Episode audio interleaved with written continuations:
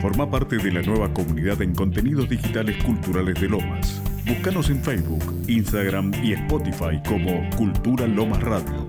Seguimos. Negras y marronas. Voces antirracistas.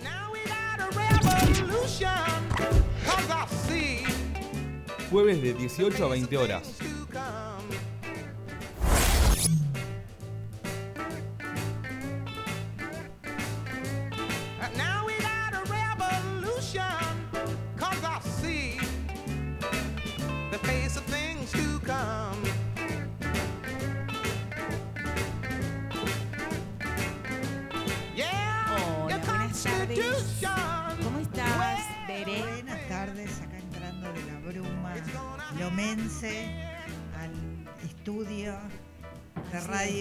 Lomas.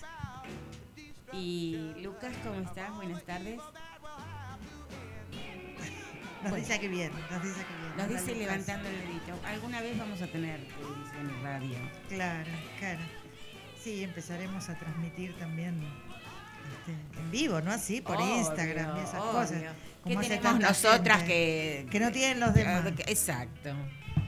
Así ¿O que qué tienen los demás que no tenemos nosotras? Es lo mismo. también, también, también.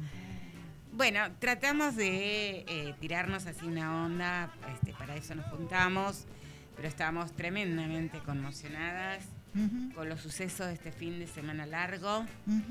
Este, en realidad ya venían, pero bueno, se agravaron o profundizaron estos sucesos en Jujuy eh, y cobraron una magnitud, no sé, quizá impensada pensando que estamos a 40 años cumpliendo de democracia. Este, y han cruzado todos los límites. Que son los hechos en Jujuy, ¿no? Así es. Han cruzado todos los límites y no solamente en términos de lo que pasa en la misma provincia, sino escuchar a políticos del tinte parecido, igual, hermano de Morales, le hace Spert, le hace la Bullrich, Sí. la reta, acompañando esto también, ¿no? Este, diciendo, iglesias, diciendo que es un atentado contra la democracia, la pueblada de Jujuy. Eh, realmente impresionante. Es Bueno. un- eh, en un punto también podemos decir que, no sé, no sé cómo lo ves vos, Gladys, pero yo creo que era buscado y planificado y premeditado y es parte de su campaña electoral, ¿no? Este, este globo ensayo, este laboratorio que era vamos a, a- a- probar en Jujuy, vamos a mostrar de lo que somos capaces. Este, el objetivo es atraer al electorado afín eh, a este modo represivo de entender la política este, y, la, y, la, y la democracia, ¿no? Porque entienden la, la- no entienden la democracia si no es con, con represión, no entienden el sistema si no es con represión. Este, entonces, eh, todo lo que hicieron no fue un descuido, como se decía antes, no fue un error, no fue un exceso No, fue absolutamente este, planeado. eh, y bueno, la respuesta que dieron también con esa conferencia de prensa, este, unida a las dos facciones del, este, del partido opositor, este, apoyando justamente a estas acciones represivas, este, nos muestran que eh, no, eh, esto, ¿no? Que no, que no fue un error, que estaba pensado. no, no, que- no. Ellos lo tienen muy clarito cómo hacer y de qué manera. De hecho, el mismo día que eh, Morales reprimió duramente en Jujuy, también reprimió la reta en Cava, ¿no? Desalojando eh, la casa de eh, donde se alojaban mujeres y niños. Entre otras está la Orga Yo No Fui, que trabaja con mujeres este, expresas y su familia. Y ese lugar se había convertido en una casa tomada eh, en acuerdos con el gobierno de Sí. la ciudad de ir trabajándola, mejorándola, etcétera, etcétera. Sin embargo, el, en el medio, inclusive, de los acuerdos, el gobierno de la ciudad, con una brutal represión, desalojó a las mujeres que se alojaban ahí con la excusa que va a ser un hogar para mujeres con niños. Claro, claro. Eh, Pero bueno, no, es una, una- Sí, sí, sí. Por eso. La, son coherentes, Sí, absolutamente coherentes. Sí, sí, sí. Por eso te digo que no entiende ningún tipo de acción política, sino media la represión, no entienden este, lo que significa una mesa de negociación, ni, ni, ni, ni No acuerdos, ni respeto de los, de los derechos, ni, la- ni las reglas democráticas. Este, lo que se veía claramente era una sucesión el domingo. Yo creo que estábamos todos pasmados de ver este, una sucesión de violaciones a los derechos humanos una tras otra, una tras otra. Absolutamente. Y de hecho, claro, como decís, tiene parte de eh, una prueba. De lo que nos puede pasar eh, si ganan ellos. Este, digo, cómo nacionalizar este tipo de accionar. De hecho, lo han hecho durante la gestión de Macri.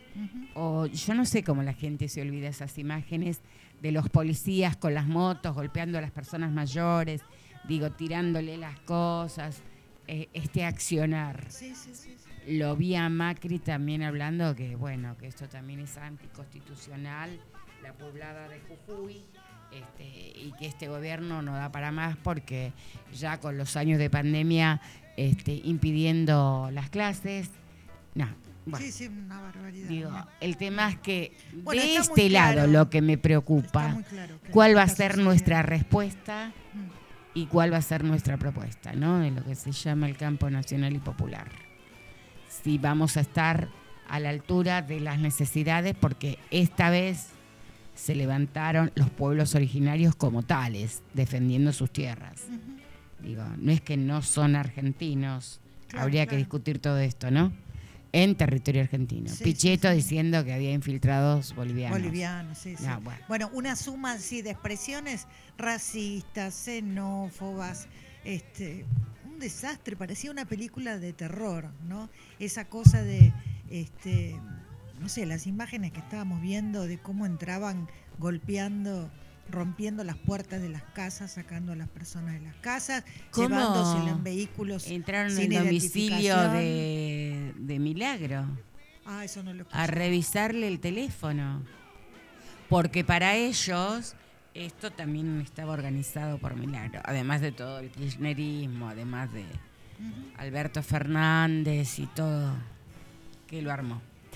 Eh, bueno, como este papel de víctima, eh, muchas compañeras, hermanas, amigas eh, de los pueblos originarios no les va, son personas en pie de lucha y ayer justamente comenzábamos el Inti Raimi y el Año Nuevo Andino. la o noche sea, más larga del año, ¿no? Así es. Pero tremendo que coincidiera, ¿no? Después es. de, de ese domingo tan terrorífico, Así es. este, que encarcelaban a las personas y durante tantas horas no se sabía si estaban ahí, este, eh, gente con, con problemas, con discapacidades, este, los abogados no podían este, trabajar, no los dejaban trabajar, este, no entregaban la lista de los detenidos. Era una cosa Tremenda. terrorífica. ¿eh? La verdad, Volver terrorífica. a, a decirles a las personas que por favor, si lo llevaban, gritaran su nombre para que después lo pudieran buscar, eso es tremendo. Realmente, eh, yo como una sobreviviente debo decir que da escalofrío. Pero también el pueblo jujeño ha sido protagonista del éxodo jujeño. O sea, eh, ayer una compañera jujeña decía, por ejemplo, Salta tiene su, su héroe, su prócer Sí, en sí, Güemes. sí. Y Jujuy le preguntaron y ella dice, y es el pueblo jujeño. Y realmente me parece que nuevamente es el pueblo jujeño que está dando una gran muestra de dignidad parándose frente a esto. Eh, ha sido controversial porque aún gente que parece que era compañera ha declarado cosas que vos decís, no, no, no. no. Lo que pueden los medios, ¿eh? Fíjate lo que pasó con la periodista de C5N, que dijo ¿Quién? cosas No, no, no lo escuché eso. dijo cosas en favor de la eh, en favor de los hechos de la represión de Morales y este la gente pide que la echen. Ahora voy a recordar el nombre, voy a buscarlo y voy a decir. Este, yo no tengo televisión, por lo tanto no miro C5N. Ah, Pero claro, yo, yo lo estuve mirando justo, pero eso no lo vi. Eso Sí. no lo vi. Así que bueno, ahora vamos a recordarme que lo digamos el nombre de la Sí. periodista que están pidiendo la renuncia. Bueno, ¿querés musicalizar? Sí, acabo de encontrar algo. Vamos a ver si, si funciona. Este, Un gobierno que no deja de. Derechos y vida a balas quiere quitar.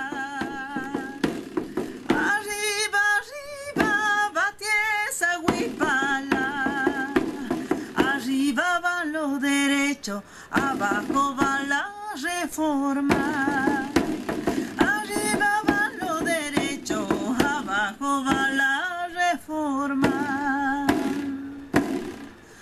Hola, soy Mariana Carrizo, coplera de Salta, y me abrazo a la lucha de las comunidades indígenas andinas, a los docentes, a los trabajadores de Jujuy, que en este momento se enfrentan a seguir siendo avasallados y, sufren de cara a un gobierno que no escucha ni ve y repudio la terrible represión que está pasando en Jujuy. Eh, también invito a todas las comunidades artísticas a manifestarse para acompañar a este pueblo tan golpeado. Tierra, derechos y vida, a quiere quitar. Bajo la reforma, arriba las huipalas. Hermoso esto de Mariana Carrizo, ¿eh? Maravilloso, maravilloso, gracias. Siempre por estar así, justito. No, la verdad que hermoso. Cuando le escuché a la, a la mañana siguiente, tempranito, se ve que lo había subido en la madrugada. Este, bueno, son esos regalos que hace el arte, ¿no? Así es, así es. El arte siempre salvando los momentos, Así ¿no? es. Y aportando, no sé, otra sensación además, ¿no?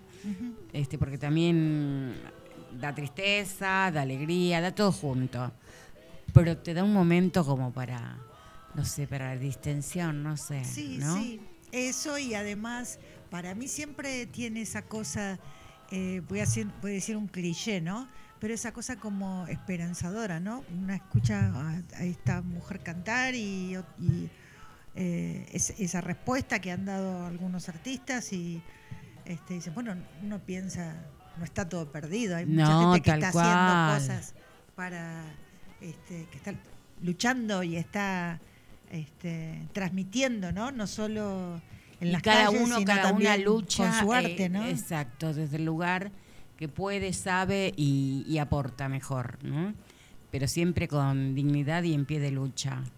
Eh, tengo otra noticia que también me parece tremenda, pero bueno, la tenemos que vamos a hablar de todo esto más tremendo y sí, vamos antes a ir de que como- venga nuestro invitado, así Claro, podemos que hoy viene nuestro invitado que se hace esperar, se hace Sí, esperar sí, este tipo.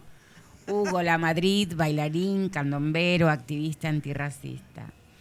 Bueno, eh, que, una noticia que me llamó poderosamente la atención a mí como a tanta gente, ¿no? Eh, esta gente que fue a buscar eh, algunos restos del Titanic. Y son cinco personas que cayeron y bueno, se las está buscando desesperadamente.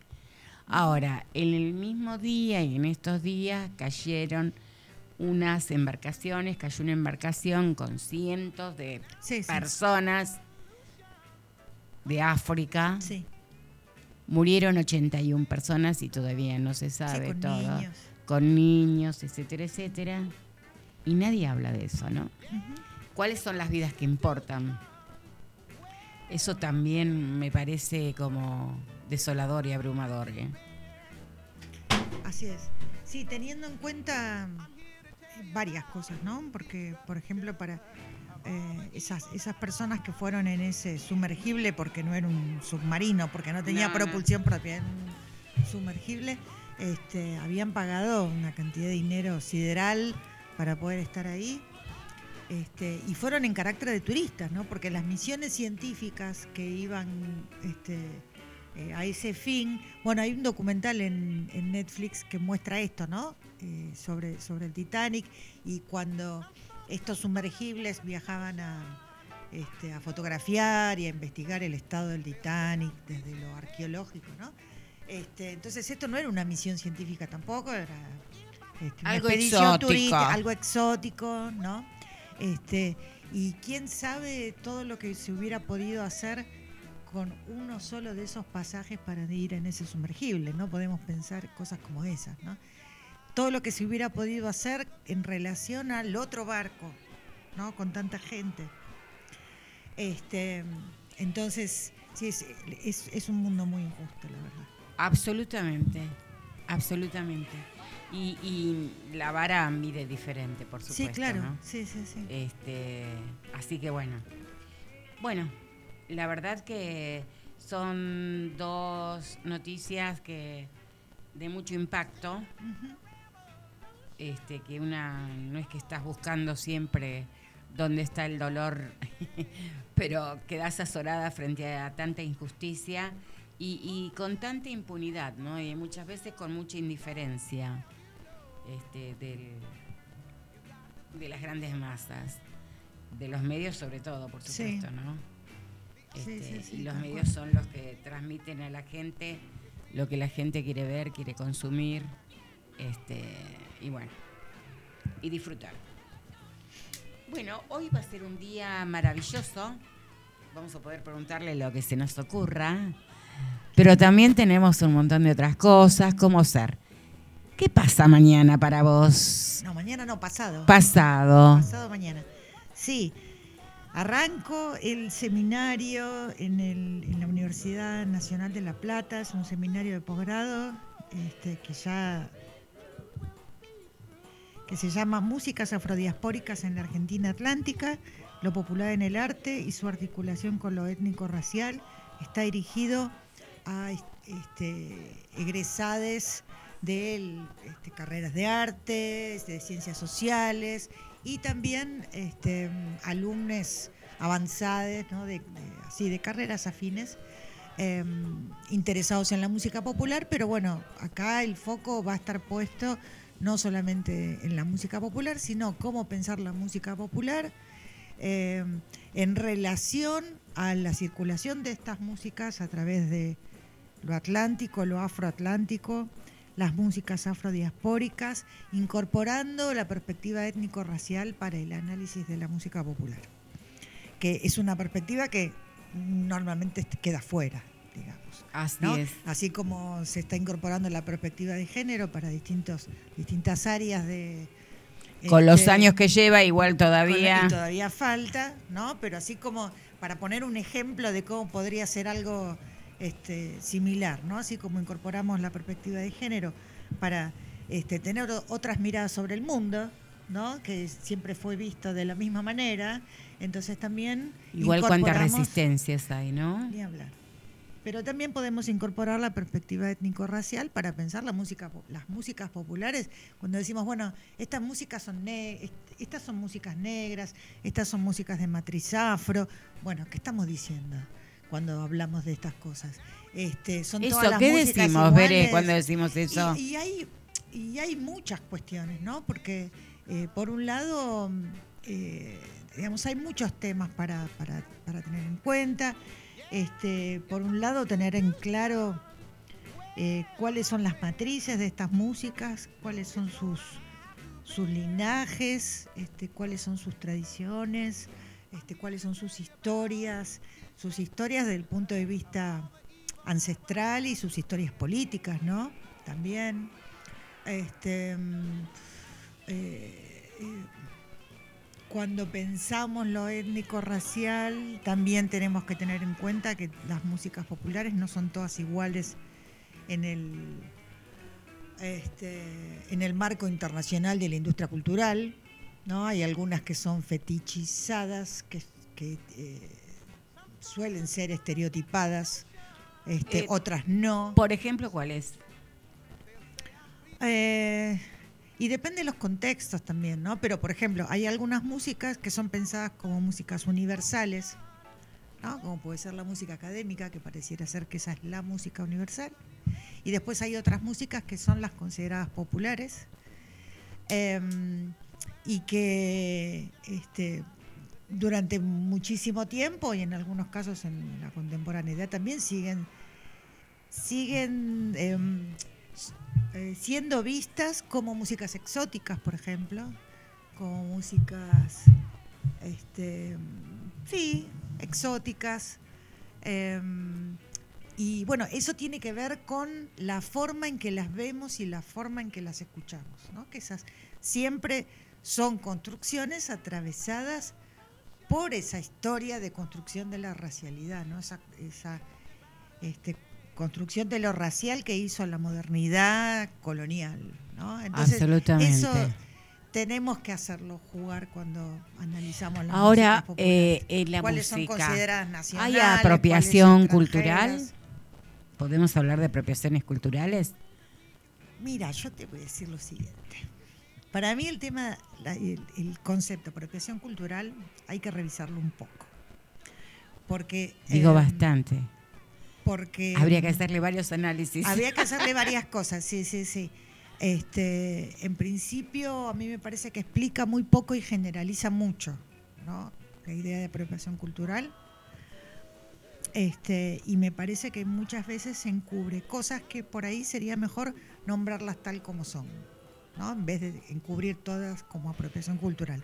Como por ejemplo, si hay extractivismo, hay que decir extractivismo. Si hay racismo, hay que decir racismo este, y no encubrirlo en forma de apropiación. Porque este, en realidad los procesos son más, son más claros, ¿no? Entonces, si, por ejemplo, hay una gran este, empresa que utiliza como propia, se obtiene renta este, eh, a partir de la comercialización de determinados productos culturales, como pueden ser las músicas de comunidades, ¿no? Si es una gran empresa, ¿no? Ahí hay robo, hay extractivismo. Entonces, ¿por qué Absoluto. vamos a decir apropiación cultural? Si en Sí. realidad lo que están pasando más cosas, que son más... más este, profunda. más bueno, igual lo que pasa es que habría que ver eh, cuando hablamos de apropiación, cuál es la connotación exacta de la palabra, que es como ah. esto, subyacen muchas cosas. Sí, a mí no me resulta muy útil, pero... Pero por eso, Este- porque también como tantas otras palabras que últimamente eh, se van como utilizando, muchas veces no queda claro el uso, ¿no? Sí, De esas palabras. Siempre pienso en interseccionalidad, claro. cómo también se desdibuja, este, y, y por ejemplo, si es racismo, es racismo, y por ahí a veces se dice la discriminación. Claro. Y discriminación te solapa un montón de otras cosas como concepto. Exactamente. ¿Sí? Entonces, por eso a veces se usa apropiación cultural cuando en, en realidad lo que tenemos lo que tenemos que estar analizando en ese caso es un acto de racismo. ¿no? Absolutamente. Entonces, ¿por qué lo vamos a llamar apropiación cultural? Cuando en realidad es una de las características de la producción cultural, la circulación, la apropiación, el intercambio. Entonces, este, estamos llamando con un eh, término que para mí es incorrecto, para mí es incorrecto porque la apropiación cultural es algo que sucede en la cultura, no hay forma de que no suceda, ¿no? Este, em, vamos a poner un ejemplo. Este, eh, este, Astor Piazzolla utiliza este, la clave del 332 que estaba en la milonga campera, ¿no? Y no era algo que era producto de su comunidad, porque él era este, descendiente de italianos y todo lo demás. Y sin embargo, él con eso hizo algo tremendamente argentino y sin saberlo negro. Por ahí. Claro. ¿no? Entonces, una persona desprevenida podría decir, y ahí hay apropiación cultural, y qué sé- pero ¿qué estamos diciendo? No estamos diciendo absolutamente nada. Eso es lo que me parece, que es un término que no es útil, ¿sí? Me parece que no es útil, este, porque es algo que sucede constantemente, ¿no? Yo sé que hay gente que se va a enojar, que no le gusta, que, que lo utiliza muchísimo el término apropiación cultural, Pero es bueno, que lo utilizan también como una herramienta política, o sea, como una definición política. Pero mira, hoy, en esto de que todo tiene que ver con todo, eh, hoy veía una orquesta sinfónica y tenían, no sé si la viste, una chica japonesa que este, hace música con agua. no, no lo vi ese video, pero sí. Bueno, a mí me retrotrajo pero conozco una práctica, ¿no? Ah, de mujeres exacto. que hacen música. Exacto. Sí. Ah, yo vi una película hace muchos años de una chica, una artista venezolana negra, este, que se llama Tambores de Agua, justamente. Si lo buscan está en, en YouTube, muy interesante. ¿Y a qué se refería con los tambores de agua? Porque ella había hecho una investigación en algunos lugares de Venezuela, este, que los tambores de cuero lo tocan los varones, en general lo tocaban los varones. Y cuando se referían a los tambores de agua, ella no sabía a qué se estaban refiriendo. Y, y se, refre- se refería a una cuestión ancestral, cultural, que el tambor de agua es el río, eh, la laguna, el lago, donde las mujeres lavaban la ropa. Y jugando hacían sonidos, distintos sonidos, Sí, en el río mientras se secaba la ropa. sí, sí. Después ella viajó. Ella viajó a África, me parece que a Nigeria, no me acuerdo exactamente, y vio que las mujeres en ese lugar hacían lo mismo. ¿sí? Solo que además ahí cantaban mientras Claro. golpeaban las aguas. Me parece que llegó nuestro invitado. Ay, la verdad que yo no lo veo todavía, ¿eh? Ponemos un tema. Oh, subí la cortina, por favor. Porque me está Ah,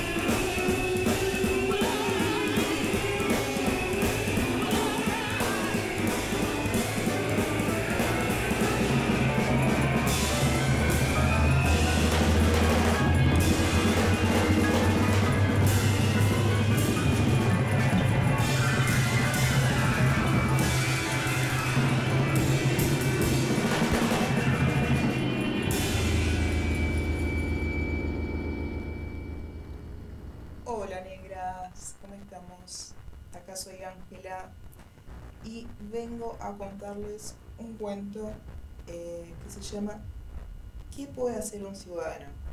Yo creo que el año pasado lo he comentado junto a una serie de libros que tienen como título una pregunta y hoy en esa oportunidad procedo a leerlo. Dice así, ¿qué puede hacer por el mundo un ciudadano? ¿Quién puede ser un ciudadano? Un ciudadano es alguien como tú. Un ciudadano puede plantar un árbol. Un ciudadano puede ayudar a un vecino un ciudadano puede unirse a una causa. Un ciudadano puede escribir una carta o puede ayudar a cambiar las leyes. Un ciudadano puede corregir un error. Un ciudadano puede cambiar las cosas. Un ciudadano puede enderezar lo que está al revés. Un ciudadano debe estar comprometido. Un ciudadano debe interesarse y cuidar su entorno. Un ciudadano debe construir cosas, salvar cosas. Un ciudadano puede ser un oso. Sí, un ciudadano puede ser un oso. Un ciudadano también puede ser un niño. Un ciudadano puede llevar pantalones rosados, pero un ciudadano no puede esconderse. Un ciudadano no es lo que eres, sino lo que haces. Un ciudadano no puede olvidar que el mundo es más que tú. Somos parte de una sociedad llena de alegría, también de dolor. Una tierra de gente que se relaciona. Ninguno de nosotros es igual al otro. Y si ayudamos tan solo a un alma solitaria, abrimos las puertas, traemos la luz, nos unimos y formamos un todo. Así que olvídate de ti por un segundo y hagas un lápiz o una pala. Haz algo por el otro. No te atrevas a dudar de que puedes. Lo que haces crea un impacto más grande que tú. Y todo comienza con una simple pregunta. ¿Qué puede hacer un ciudadano?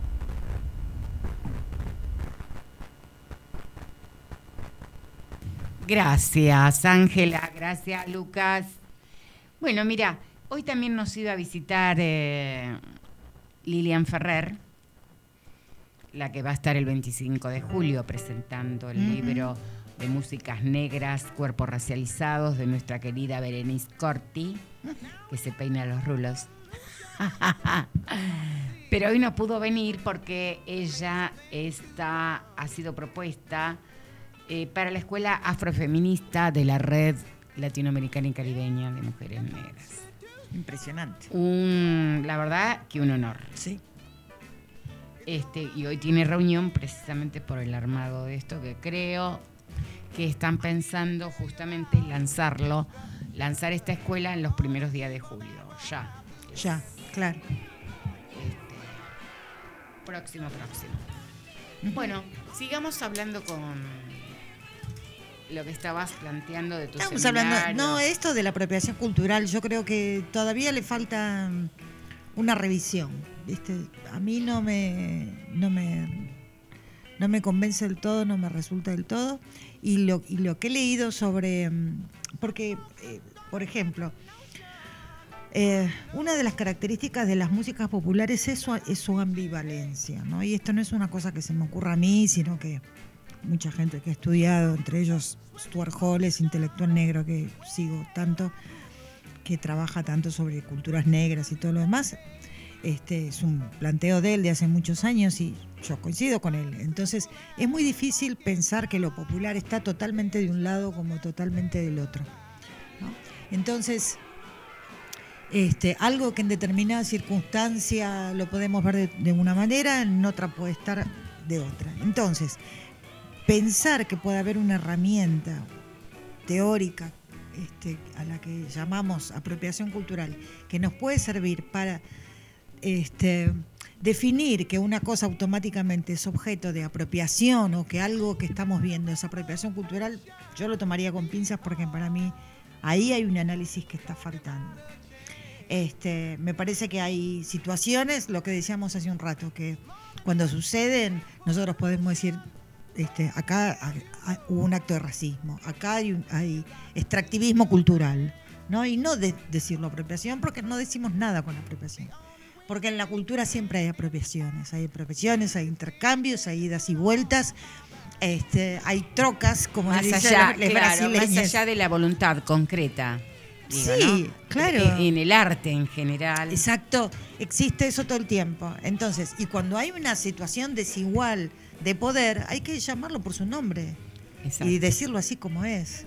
Porque apropiación este, puede haber que, este, no sé, qué sé yo, alguien viaja de un país al otro y lleva y trae una música y tal pueblo la, la- la incorpora y el otro...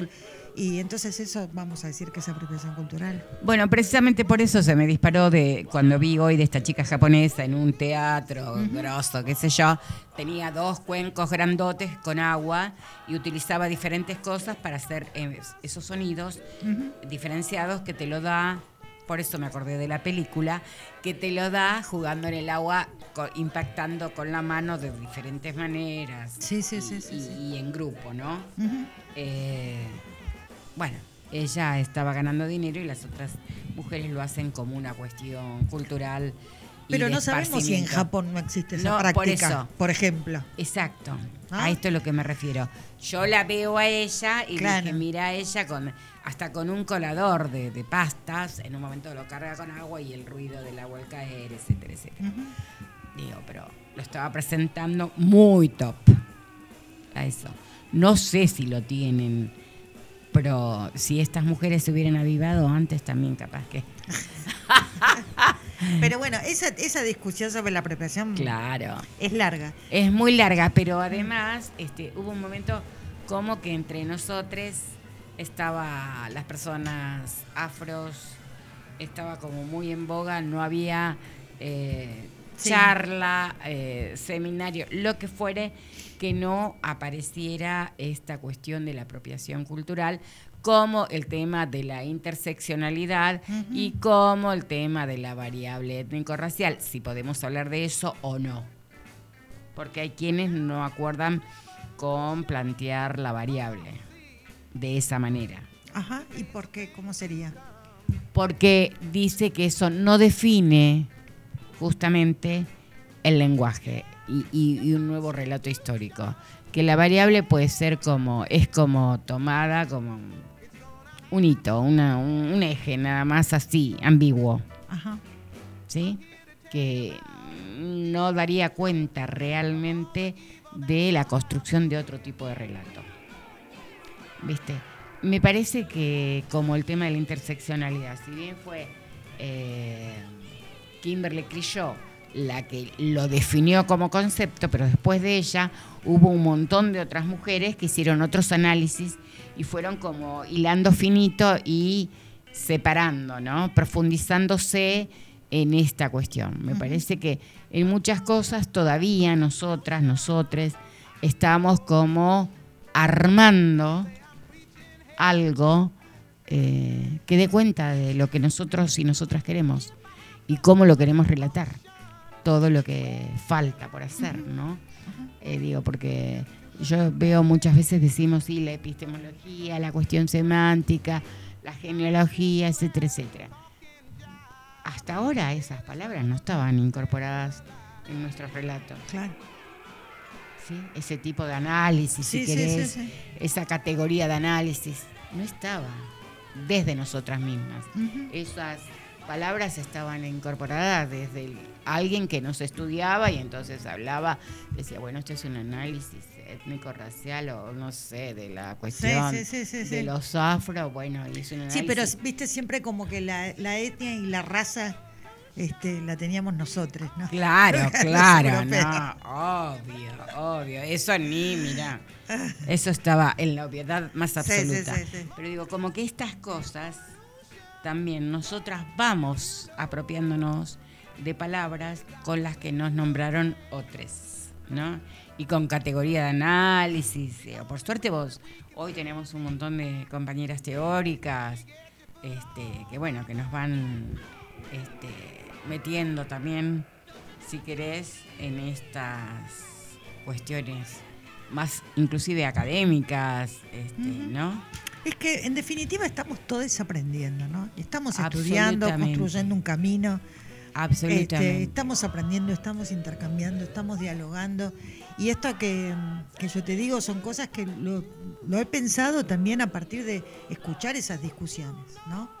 Y que, bueno, a mí me resultaba poco útil, me parecía que había cosas como que en algún momento lo de apropiación cultural terminaba siendo un eufemismo.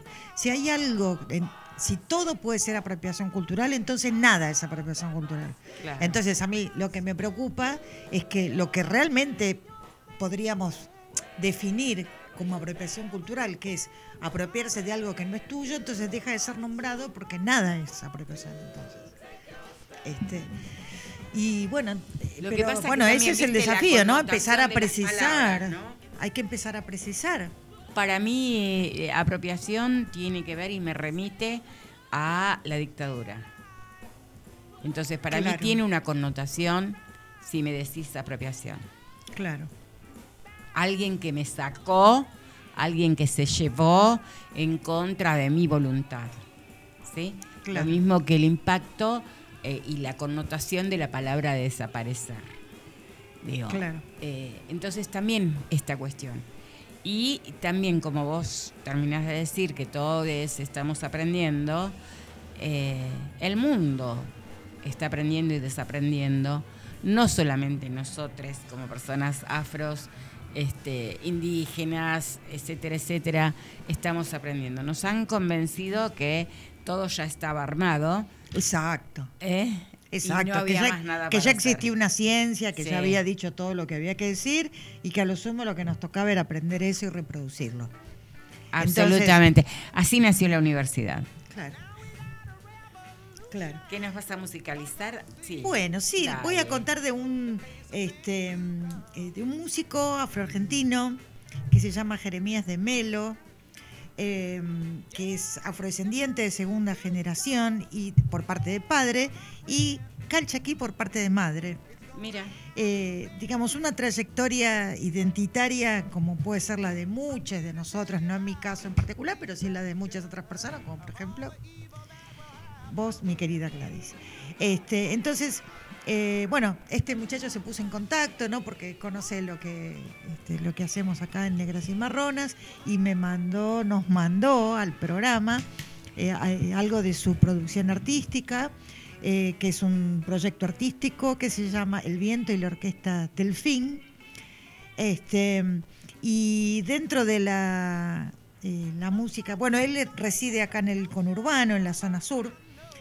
Este, y dentro de la, sí, no lo tengo acá porque creo que fue la conversación que tuvimos por Facebook cuando él se contactó con, este, con nosotras. O sea, Creo- será vecino nuestro. creo que dijo Bursaco, lo voy a chequear ahora mientras lo escuchamos. Y bueno, y dentro de la, mm, este, la música eh, que nos envió, vamos a pasar un, un blues que se llama Blues del Elefante, de su autoría. Y bueno, inspirado también en la música negra que a él le interesa componer y este, interpretar. Así que de Jeremías este, de Melo, em, del grupo El Viento y la Orquesta del Fin. Vamos a escuchar, estoy de vuelta, estoy de vuelta, em, el blues del elefante.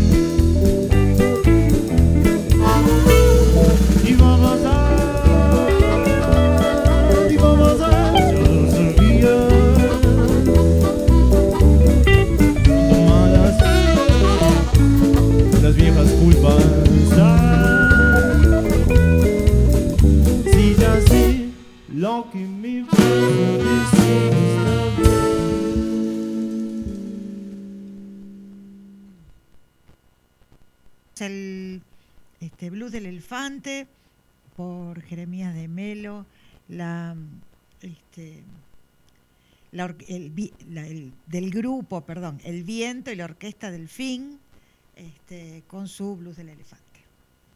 Muchas gracias, Jeremías, por tu Muchas aporte. gracias, así es. Gracias.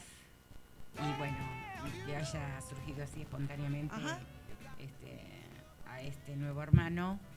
Va, no sé qué tan nuevo será. Claro, le vamos a preguntar. Claro. Este, porque nos quedamos con las dudas de, de segunda generación, de afros. ¿Cómo es eso de segunda generación? Viste que acá eso de contar las generaciones es, tan- es bien complejo. No todas podemos contar las generaciones. No, Así no. que, bueno. no, no, no. Y Eh, no podemos saberlo y no lo sabremos nunca, ¿no? No, no, ni idea tenemos. Sí, sí, sí. Vos sabés que eso es una cosa que en un, en- un lugarcito lo dejé escrito en el libro, que es algo así como eh, eh, en- entenderse o algo así afroargentine es también tener la certeza, eh, también saber que jamás tenemos, tendremos la certeza de cómo, de cómo es eso, algo así, ¿no? Este, porque no sé, hay datos que es, es parte de, de la historia, ¿no? Parte de nuestra historia. Que hay Absolutamente. datos que jamás podremos tener, ¿no?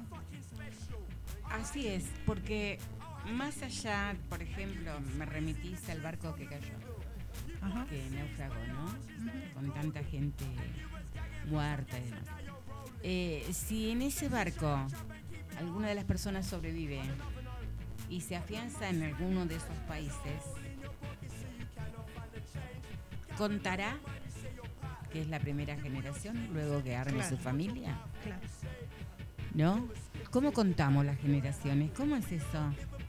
Es medio complejo eso, ¿no? Sí, sí, sí, sí. Contar eh, soy tanta generación y algunas y algunas hablan de linaje. Ese es otro tema. Para mí somos todas reinas, todos reyes, príncipes, los que quiera, todos tenemos título de nobleza. Claro. Como dice, ¿quién fue que dijo que si arrancamos relatándonos como esclavizados, esclavizadas, arrancamos muy mal? Tal cual. Así que eh, prefiero arrancar mi historia de que somos reinas y de ahí me paro en otro lugar. Pero tal cual. Porque ¿No? según, claro, sí, sí, tal cual. Según algunas, este, alguna concep- concepción también, ¿no? De lo, este, de la cultura afro, este, en América eh, nuestros, nuestros ancestres, este, en algún momento de esa cadena ancestral hubo algún rey, una reina. Ay, absolutamente. Entonces, Es muy linda a veces hablar con. que cuando estuvo acá, Valerie Pinedo, sí, sí, cuando le preguntamos si ella era descendiente del rey de Bolivia, de las yungas, sí, sí. ¿sí? Sí, no me acuerdo, ¿qué fue lo que dijo? A ver, Que ella cree que sí. claro. Y claro, aunque sea por portación de apellido, Claro. ¿sí? Sí, sí, Y, y la para en otro lugar, la apre- aprendió a pararse. Claro, claro. Pero porque no hace mucho que ella relata esto. Mira, Y, y- y cuando relata su vida, ha sido una vida durísima, como la de tanta- tantas mujeres negras, afros, migrantes, además. Este, entonces ella relata eso y dice, me parece, así con sonrisa sí, que es muy picarona, dulce ella, sí. claro, que soy descendiente del rey. No, eso está genial. Este, quizá estamos hablando de eso también porque ahora que va a venir Hugo, él es justamente de una familia que muchos integrantes de esa familia consideran, se consideran y lo tienen como una bandera política, ser descendiente por, nombran cierta cantidad de generaciones. Las que escuché mínimo son siete, o sea, y ocho, no sé este, de los primeros y primeras personas esclavizadas, dicen ellos Sí. y ellas. Digo, y Hugo es parte de esa familia con ese apellido este, tan histórico Claro, de esclavistas. de esclavistas, tal cual. Así que, bueno, le tendremos este, que se apure a llegar, así le podemos preguntar bastantes cosas. Sí, y mientras tanto voy a aprovechar para recomendar un documental que pude ver esta, este fin de semana, antes del domingo, ¿no? Este, que está disponible en Canal Encuentro porque se estrenó el viernes pasado, si mal no recuerdo. Sí, el viernes fue. eh, que se llama Samba de Mandinga. Este, y eh, dirigido por Daniel Jerez. Integrante de la Comisión 8 de noviembre. Y que sigue la, este, eh, a un representante de la comunidad este, afro-santiagueña o de afro-argentines en Santiago del Estero, este, eh, con relación con la, este, la comunidad de San Félix. eh, y eh, realmente me pareció un hallazgo ese documental. Es muy, muy, muy recomendable. Ojalá lo podamos entrevistar a este, algunas de las personas que, que trabajaron en la producción, eh, porque ¿A realmente me gustó, me gustó muchísimo. ¿Lo pedís? ¿Eh? Sí, lo vamos a, vamos a ¿Le paso contactar. Sí, sí, sí, sí, porque la verdad que ¿A me- quién se te ocurre? eh, no sé, no sé. Este, En la comisión están todos ellos. Ok, Eh, estaría genial. por eso. Te puedo pasar y bueno. Este, sí, está el director y después está. Estoy tratando de buscar el nombre del, de la- del, del protagonista, ¿no? que es un reconocido referente de San Félix. Que Em, estuvo en el encuentro acá. que estuvo en el encuentro. Sí. sí, sí. sí. Y este me gustó mucho, por ejemplo, lo entrevistan a un sociólogo catamarqueño que se llama José Luis Grosso y que yo lo he leído mucho también, lo he seguido bastante, que trabaja sobre la Salamanca y la relación este, de la música con Santiago del Estero. Eh, bueno, me encantó ese documental. Y además hay una escena que cuando podamos... Lo voy a tener que mirar. No lo, Lo vi. vas a tener que mirar porque la verdad que me pareció hermoso. Una escena Perdón, muy linda. eh, está en Canal Encuentro que lo en podés... Canal Encuentro en YouTube. Ah, en YouTube. En YouTube. Entonces, este, para verlo, porque realmente es muy, muy, muy recomendable, Samba de Mandinga en Canal Encuentro. Este, se estrenó el viernes pasado, dirigido por Daniel Jerez, sobre eh, la comunidad afrosantiagueña eh, y sobre la recuperación de la memoria ancestral afro en Santiago del Estero. La verdad, muy, muy bello también. Bello. ¿Ah, sí? Este, sí, sí, sí, me gustó mucho. Me gustó mucho. Mira que yo no soy de, de recomendar así las cosas con demasiado entusiasmo, si realmente no me gusta mucho, pero realmente me gustó. Te entusiasmaste acá. Me, me, me gustó, me gustó. Me parece que es algo que está muy bien hecho, que está mm, em, que sería ideal para pasarlo en las escuelas, eh, que uno se una, une, todos los argentinos nos podemos reconocer en esos rostros, que, se este, autorreconocen como afroargentines, eh, en esas músicas que tocan esas personas y que escuchan esas personas, ¿no? que son Mira. músicas que eh, siempre nos dijeron, bueno, son las músicas argentinas, folclóricas, y, y que en el documental están presentadas como músicas negras, Vi que como ahí músicas afro. vos como una cosita del, del chango.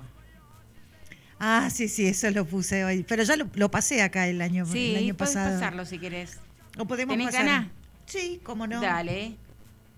¿Cómo no? Es una, a mí, eh, es una especie de, de trabajo de puesta en diálogo que hace el Chango Farías Gómez de dos músicas, la chacarera santiagueña y un canto leguá. Sí. Eh, y entonces los pone a dialogar de forma tal que eh, se escucha la relación entre ambas músicas. Así que bueno, vamos a escuchar por el Chango Farías Gómez y La Manija, Chacarera Santiagueña y el Eguá.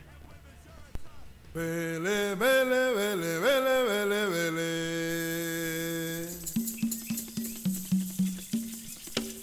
Vele, vele, vele, vele, vele, vele.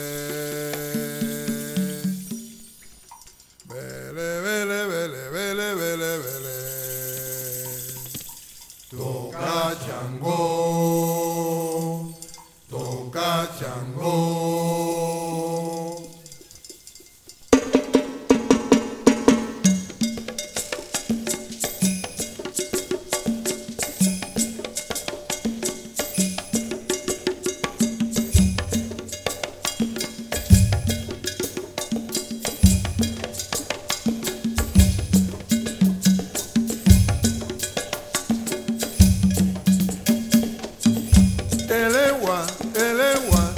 Aso kere beye, elewa, elewa, alaroye kiramoche. Elewa, elewa, aso kere kere beye,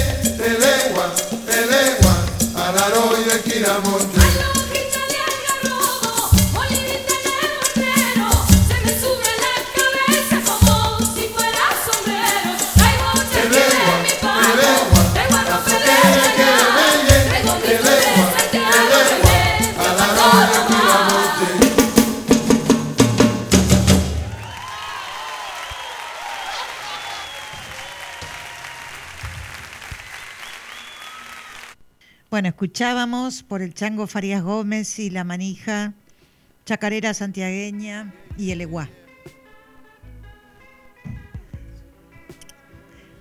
Ahí está llegando nuestro invitado. Así que esperamos ten- tenerlo prontito acá. Claro. sí. Ahí lo- está. Ahí está, ahí está, ahí está. Este, tiene algunas complejidades llegar hasta acá porque él viene de muy lejos. ¿Te vio? Sí, sí, sí, ya me vio, pero está. Ahí, ahí ya entra, ahí ya entra. Eh, viene de muy lejos realmente, pobre. Creo que salió al mediodía la casa. claro, vive en Marcos Hola, Paz. Hugo. Hola, Hugo. Las fanfarrias. Estamos al aire, ¿eh? Estamos al aire. ¿Sí? Sí, estamos al aire. Necesito un baño, entonces. ¿Dónde hay un baño? Allá, allá. Bueno, ya te, Sí, bueno. ya te recibimos.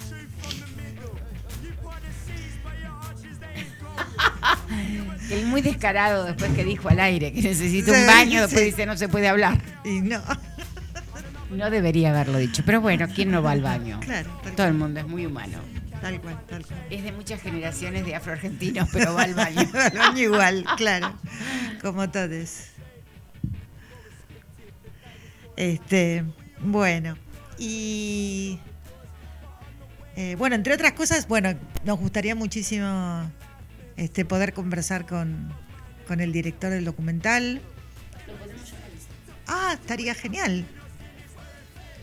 Estaría genial. A ver, Bueno, ya te llamamos. estamos al aire. Estamos al Y al, aire. y al mismo tiempo Sí, estamos hacemos haciendo todo, entrevistas, hacemos, todo. acá. ¿Y dónde está el cable? Mirá acá.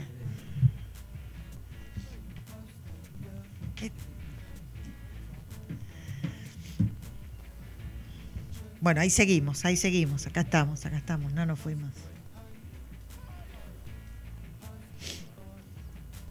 Vamos a poner algo de... A ver si ya, ya sale. Le dije que lo Ah, llamábamos. Hola, Hola, buenas tardes, ¿cómo Hola. estás? ¿qué tal Gladys? ¿no? Sí, Gladys y. Berenice. Hola Daniel, ¿cómo estás? Qué ¿qué gusto. Un gusto, todo bien. Qué bueno, qué bueno que te pudimos encontrar ya. Buenísimo. Sí, Estamos al aire, sí. Daniel. Estamos al aire, ¿eh? En este momento. Y acaba de Ah, llegar bueno. Hugo La Madrid, que hoy nos visita en el programa. Qué bueno, qué, Hugo, grande Hugo. Así que a- alguien de lejos también. Bueno, mira, Perfecto, perfecto. yo no he visto el documental, debo confesarlo, pero mi compañera sí, Berenice, que es la que quiere hacerte la entrevista, este, y por supuesto lo tengo como asignatura pendiente de ver el documental. Dale. Este, No, ella es la que me dijo y habló en el programa de tu documental y bueno, ahí te va a preguntar. Acá estamos, acá estamos. En primer lugar, Daniel, Bien. realmente felicitarte porque me encantó el documental. Eh, y bueno, lo primero que me quedé como muy entusiasmada, ¿viste? Lo voy a ver de vuelta.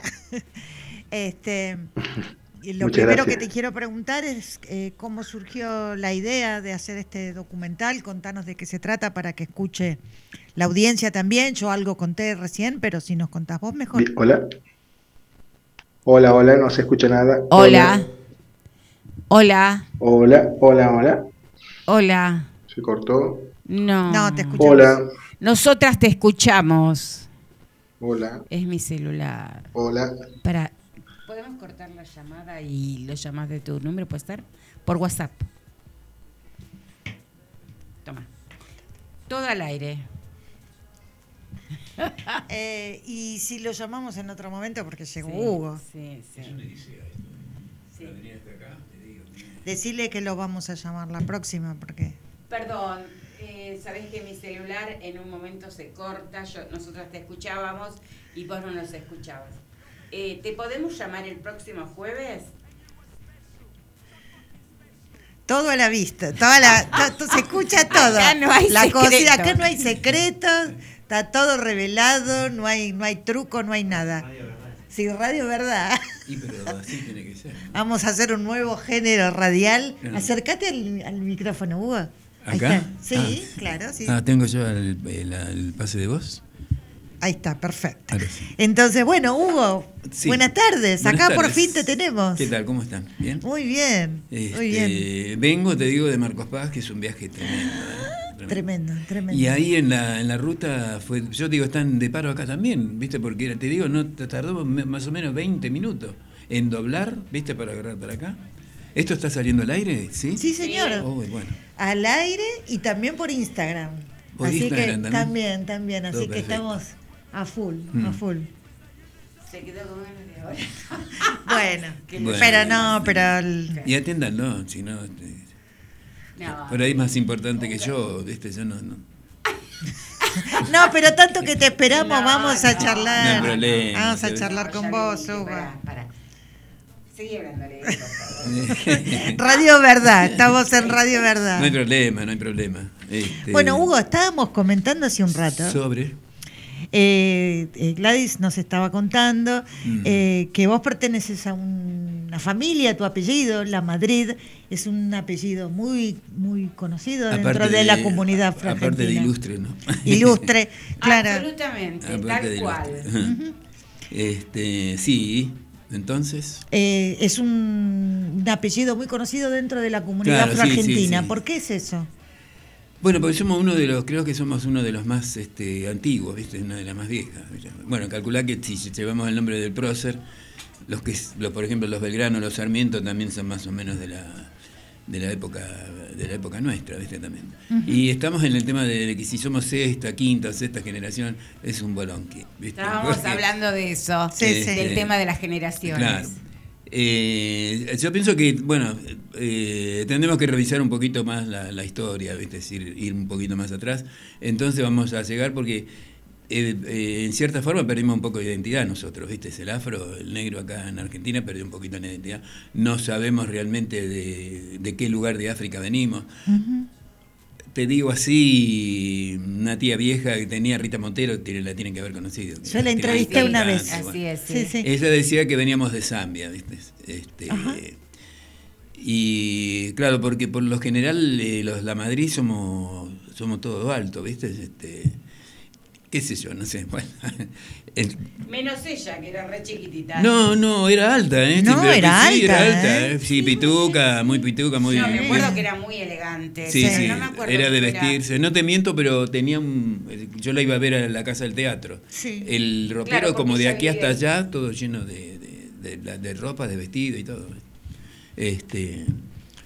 Y bueno, eh, bueno, una de las cosas que no- nosotros no, no, sé, no, no es que no estábamos de acuerdo, pero era poco creíble lo que decía que nunca había tenido un problema racial, ¿viste? En la Ay, escuela, cual, ni lo nada. decía siempre. Claro, ¿viste? Públicamente no tenía problemas. Y ella. este y, y, y no yo es que dudo, parecía negra, ¿eh? era negrísima. Y era así, era bien. Dudo un poco, viste, de eso porque todos tuvimos problemas. Ujú. Vos sabés que yo le hice una entrevista Ajá. a ella que salió Allá, publicada. al- teatro fuiste o- Sí, sí, claro. sí, sí. Que salió publicada en un, en un libro que yo saqué hace unos años, eh, un libro sobre jazz argentino. Y ella cantó en- en orquestas de jazz muy famosas. Sí, sí, sí. Este, y entonces ella en la entrevista me decía eh, que sin embargo, por ejemplo, ¿no? Eh, me, me quiero referir a esto, ¿no? Que ella decía que no, que no había sufrido este, sí, problemas raciales y todo lo demás, pero contó algunas cosas, como por ejemplo, que ella decía que era puertorriqueña, porque ella no, no este, si decía que era Era argentina, no le iban a creer. Sí, sí. ¿no? Entonces, para ser cantante de una orquesta de jazz, tenía que hacerse pasar por, puertorriqueña por extranjera, ¿no? Ah, mirá vos. Este- Eso no me lo contó nunca, ¿eh? Mirá que yo era uno de los más allegados, ¿viste? A ella. Pero no, no, nunca me lo contó. Bueno, sí, me sé dijo que, que la mamá de ella, eh, mi tía abuelo, no sé cómo, Sí, eh, trabajaba con la familia ay, Lavalle. Con la familia de los Lavalle, ¿viste? Trabajaba ella. La mamá. Claro, y se crió, por eso dice que fue a los mejores colegios, porque iba a los mismos colegios que, los que los hijos de, de, de Lavalle, ¿viste? Claro. Este, pero no, no, de eso no, no, me, lo, no, no me lo contó. Y bueno, eh, qué, qué sé yo. Bueno, y eso... Es coherente, es coherente. se que entiende, pase, sí, claro. se entiende, se entiende. Sí, sí, Capaz que no sí. te lo quería contar porque vos eras el sobrinito. Este, bueno, y, y decía, bueno, me contó eso. Bueno, y tengo también la fotografía de una tapa de una revista de jazz, Ajá. en donde este, sale Claro. Rita Montero, la voz del trópico. Sí, ¿sabes lo que ¿No? han cortado un poco en, en, en YouTube? Vos sabés que tiene, y tiene varios candombes ¿eh? que, que, que Sí. cantó ella. Pero no, no, no, no está la página en YouTube, la he estado buscando. Y no sé si la borraron o no qué. Habría que ver a ver si se puede recuperar eso, ¿viste? No sé. Este, pero ahí tiene candombes, ¿viste? Que canta, que canta ella. ¿viste? Sí, Este, sí, varios, sí, sí. varios candombes. Mira, Mm. no la tenía Candombera. Eh, Sí, hay sí. un candombe que ella cantó, por lo menos uno que vi yo, Mm. que cantó en un en un evento afro que se hizo este en el en el afrocultural, una cosa así, un evento que se hizo a principios de los años 2000, que Ajá. cantó un tango y cantó un candombe. Muy lindo. Sí, eh, eh, puede ser, yo una vez... ¿La podremos escuchar hoy algo de ella? Mm, no ¿Tenés sé. algo? Vos sabés No, que no fuimos una que vez. buscar en YouTube a ver si estuvimos con Néstor Fabián, ¿viste? Con Néstor Fabián, Sí. ahí en, en, en Corrientes. Bueno, y bueno, ahí donde cantó, ella también cantó, cantó un cantón. Hay un local, un local lindo, grande, ¿viste? Ahí. Este, de tango, ¿viste? Y cantó un tango y un candombe cantó. Este. Ya te voy a convidar unos mates, pero mientras queremos que... Vos sabés que quise traer, eh, quise traer unas, este, eh, ¿cómo es que se llama Santa Clara? Una, no sé si las conoces. A ver cómo son. Ah, son de huevo, esas de huevo bañadas en, en, alm- en azúcar impalpable, ¿viste? En almíbar de azúcar impalpable. Riquísimas son. Bueno, Eh. viniste a Pico Seco durante todo el viaje. Mm. este, acá lo tenemos a Hugo La Madrid, este, candombero. ¿Cuándo empezaste a bailar candombe? Y mirá, de, cuando iba, cuando nos daban permiso ahí en la Suiza, eh, por ahí nos metían algunos así, ¿viste? Nos metían, era, éramos chicos, calculá que tenía 6, 7 años, tenían. Andábamos por ahí dando vueltas a veces por todos lados y, y por ahí nos metían, ¿viste? Ahí para, para bailar. ¿Y cómo Pero- se llamaba tu mamá? Tu mamá? Eh, María Gumercinda, María Gumercinda la madre. Ah, Este, tenés No. apellido de mamá. de mi mamá, claro. Dijo naturalizado, salía. Eso decía. Me ponían en. Claro. Los otros hijos me gustaría saber como, como, qué eran, ¿no? Naturalizado, Sí. fíjate, ¿no? Y oíme una cosa, ¿tenés muchos hermanos? eh, que sepa, porque no sé, no, no sé mi viejo, no sé. Pero eh, tengo uno que lo encontré después de 50 años. No. Claro.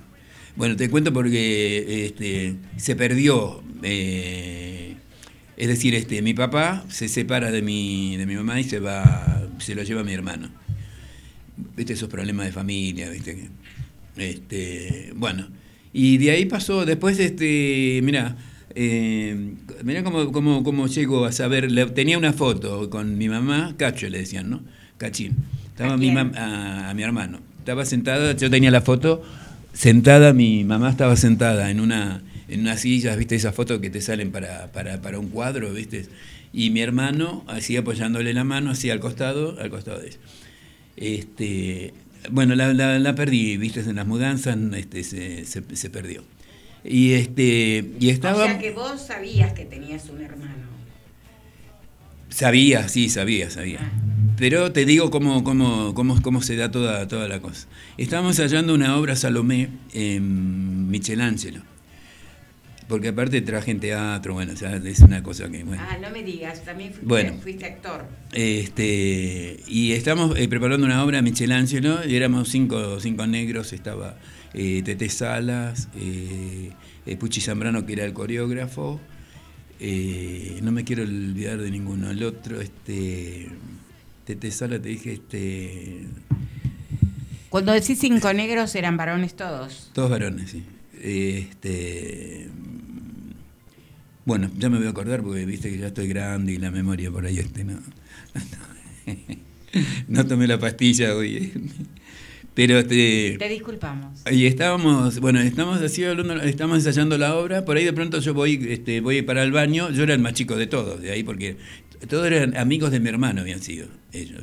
De ese tu hermano. De este mi hermano, el, que no lo había conocido. Entonces cuando yo voy caminando así, eh, siento que Puchi y, y le, le pregunta cosas, dice, ¿a quién, ¿a quién se parece Hugo cuando camina? A Cachi, ¿viste? Yo iba para allá acá y escuché, ¿viste? Y cuando vengo le, le digo, este, le digo, ¿qué Cachi? ¿Cachi Fariña? Sí, dice, ¿qué lo conoces? Digo, sí, mi hermano. Cachi, bueno, de ahí empezó, bla, bla, bueno. Él venía todos los años, venía ahí, se encontraban con ellos, iban a comer, bueno, y arreglamos así O sea que tu hermano tenía el apellido de tu papá. de mi papá. ¿Y, por qué a vos no te reconoció tu papá? ¿Sabes? ¿Era negro tu papá? Y mulato, mulato. Este, no sé, no se lo puede preguntar nunca, ¿viste? Por ahí, este, qué sé yo. Este, no, y bueno, mi viejo... No había ADN en esa Él trabajaba, mi papá, mi papá trabajaba en el, en el casino de Mar del Plata, ¿viste? Era Grupier. ¿viste? Ah, mira. Este, bueno, es- te digo, eso es lo que me, lo, lo que me vine enterando, ¿viste? Hace poco, cosas que me... Claro. que. Y, y bueno, y este... ¿Y de qué estábamos hablando? ¿De cuándo empezaste a bailar? Arrancamos con la Ah, casa bueno. suiza, arrancamos por ahí. Bueno, y ahí, este, bueno, era una obra que, que había un... con Michelangelo, dijiste. que En. Michelangelo, sí, le, íbamos a hacer Michelangelo estábamos ensayando. Y había un señor, ¿viste? Estos de esos señores adinerados, ¿viste? Que, eh, que él era el creador de la, de la obra Salomé, que eran cinco, cinco negros eran. Este, no, no, no alcanzamos a ver todo el libreto porque era, fuimos dos o tres días a ensayar. Después era, viste, de estas personas así medias histéricas, viste, así, la llamaban por teléfono, se ponía, se ponía muy loco, viste, por ahí de pronto se olvidaba, era un desastre. Y bueno, lo dejamos, lo, dejamos colgado, viste, al tipo, porque era, era tremendo. Pero estamos, estamos, estamos ensayando. Sí, después sí hice comedias musicales, así, este. Mira, y una que te, acuer- te acuerdes así en lugares de mucho. En el, en el, ¿cómo es que se llama? En el Teatro Mar del Plata, este, eh, ¿cómo es que se llama? Viste cómo estoy, ¿no? Tengo que anotar todo, ¿ves? no, no sé, no, no puede ser. auditorio, en el auditorio, Ah. a Mar del Plata. Oíme Y en- una y- cosa. Sí, No, no. y en el auditorio, el que está en la valle, en Florida también, no sé si lo conocen exactamente, que está, está abajo. Bueno, ahí también este, donde iba haciendo la comedia. Sí, ¿qué me decías? O sea, y siempre trabajaste eh, como artista. No siempre, yo, yo en realidad, mi profesión es gastronómico.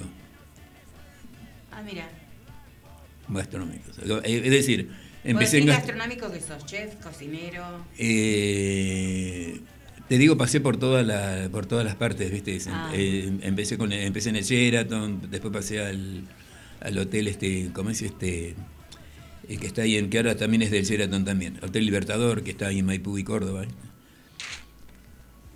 Y este y bueno, y después, después empecé eh, este, empecé a hacer el curso, hice un curso de casi de un año y medio, que es coctelería, aparte porque después me gustaba mucho la coctelería, viste, de barman y eso. no, vos sabés que no. Decí la verdad, te sabés que no. tomarte los Pero tenía que probar, viste, tenía Claro. que probar. los- los- todos me dicen, Hugo, vos debés tomar. Le digo, no, no, no, no tomo. Bueno, eh, No la- tomás ni más ni menos, lo de siempre.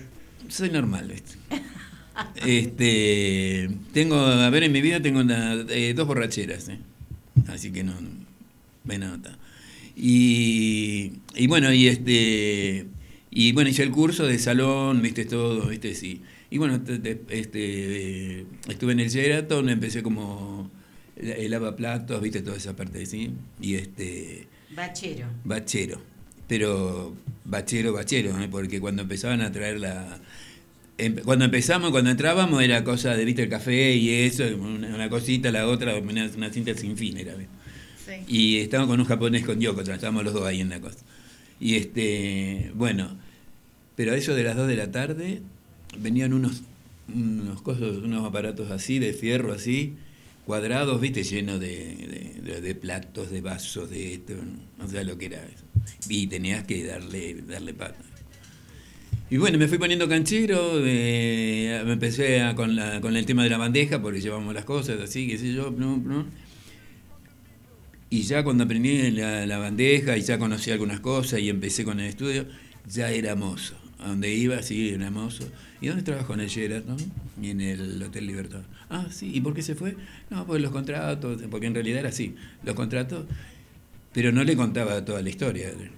Tipo, y, y después, yo, para. Aparte, me encanta gastronomía, te digo. ¿eh? Oye, una cosita. ¿Siempre Mm. fuiste negro? ¿Cómo? ¿Siempre fuiste negro? sí, y, quiero seguir siendo negro.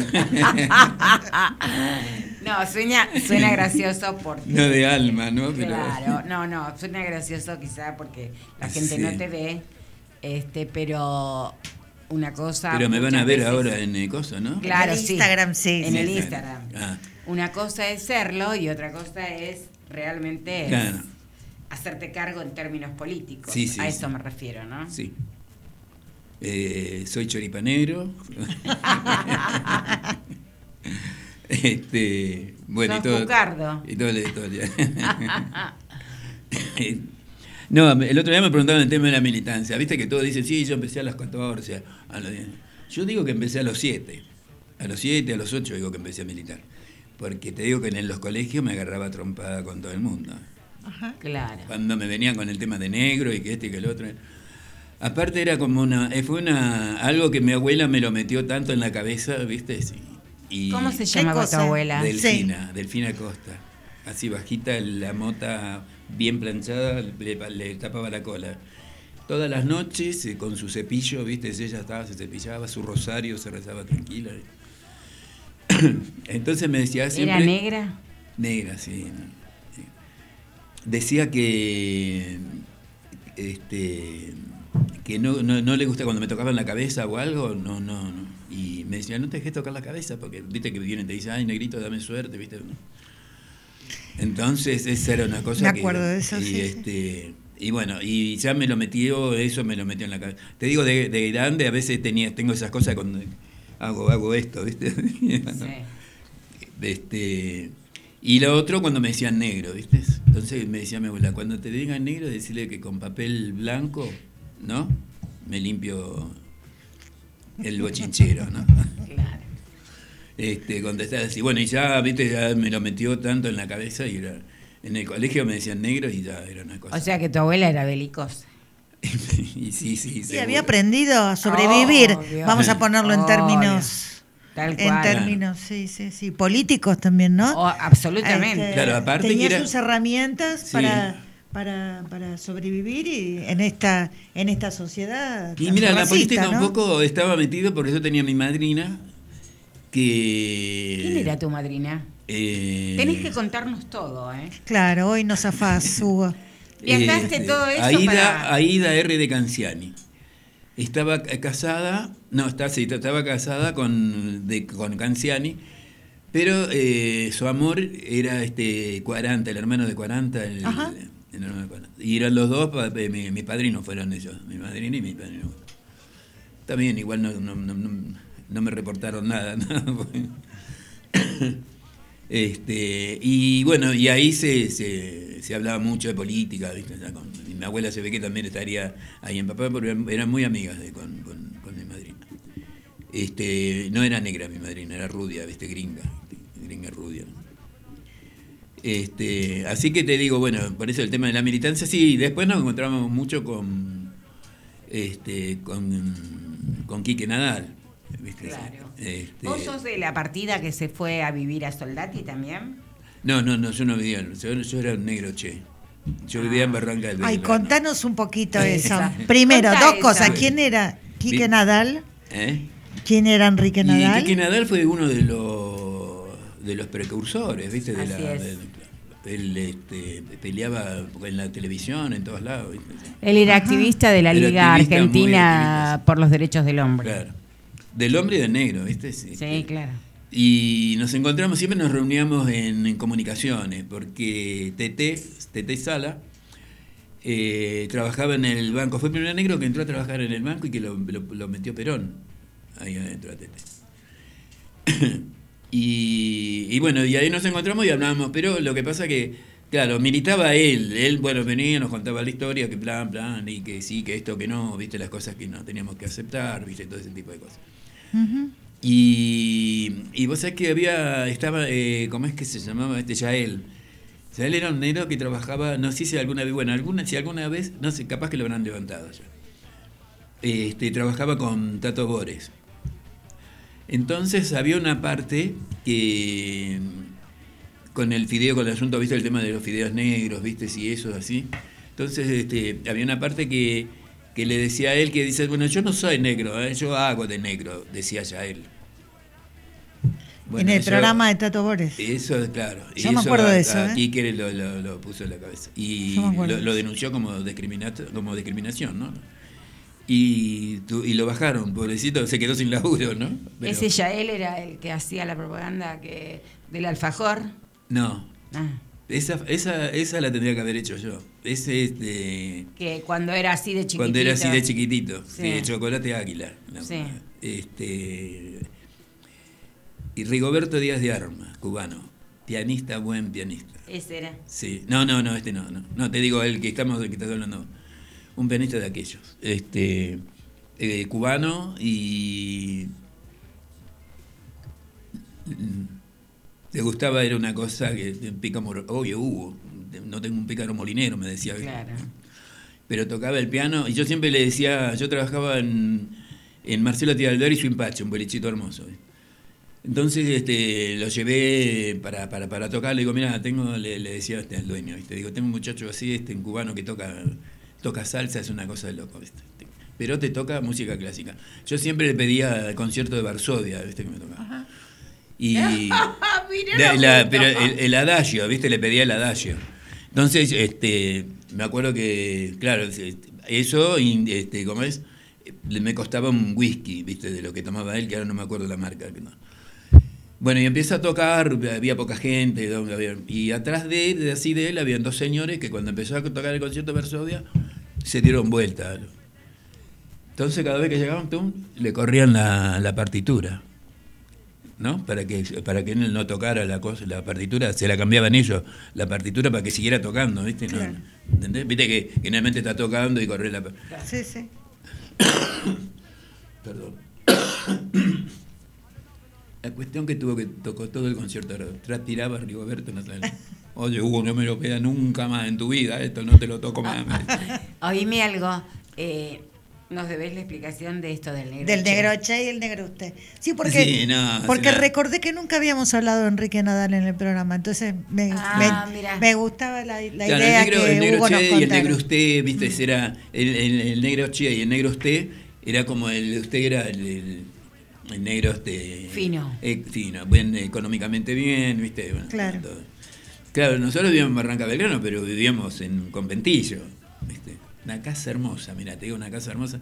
No, no encontré ninguna foto, pero eran O'Higgins 2142, digamos. Al lado de, no- de donde nosotros vivíamos vivían los Mujica. Eh, Los Mujica Lainez. los Mujica no. Oíme una Ah. cosa, cuando decís nosotros vivíamos, ¿quiénes éramos nosotros? Eh, mi abuela, la, la hermana de mi mamá, que bueno, después me cría, me quedé, me quedo con ella, y este y el marido de, de mi tía, digamos. eh, Mario, o sea, estaban Mario absolutamente solos de toda soledad de negres ahí. No, pero íbamos, íbamos a la Suiza, no, no, No, no, pero quiero decirte en, en el ámbito, en la Ah, sí, sí, sí. Porque las otras afroargentinas, Claro. todas cuentan que vivían En como- Soldati, ahí claro, en Sol- Soldati luego en La Matanza, o sea, Mm. como muy juntos y juntas, Sí, sí. Eh, sí, claro, ahí ya vivían todos, toda la familia. cercanos. Yo me acuerdo que me llevaba mi abuela, a mí me llevaba para ver, para, para ir empezar a conocer a mi familia. Claro. Este, y ma- y ma- me acuerdo siempre cuando se.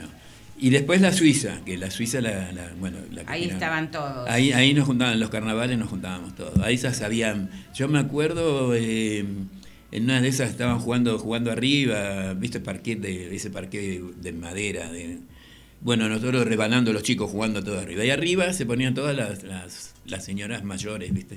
Y ahí ellas mirando así, chusmeando, ¿viste? Entre ellas. Después de grande, pero, este, y chusmeando la, la fulana. Y yo patino así y, y caigo así este, sobre, sobre una mesa. Y dice, ¿vos quién sos? ¿Cómo te llamas? Hugo. ¿Hugo qué? Hugo La Madrid. Ah, ah, Hugo La Madrid, el, el- el- el hijo de la negrita. Y me quedó eso de la negrita, ¿viste? Dijo la negrita. Bueno, y después empecé, a- empecé y a las que preguntar. chusmeaban, ¿quiénes eran? No sé, Sí, ¿no calculás, negras? sí, eran negras, sí, Ah, sí. ¿viste? Por eso te digo, ahí arriba estaban todas las negras chusmas, ¿viste? No, por eso digo como el hijo de la negrita.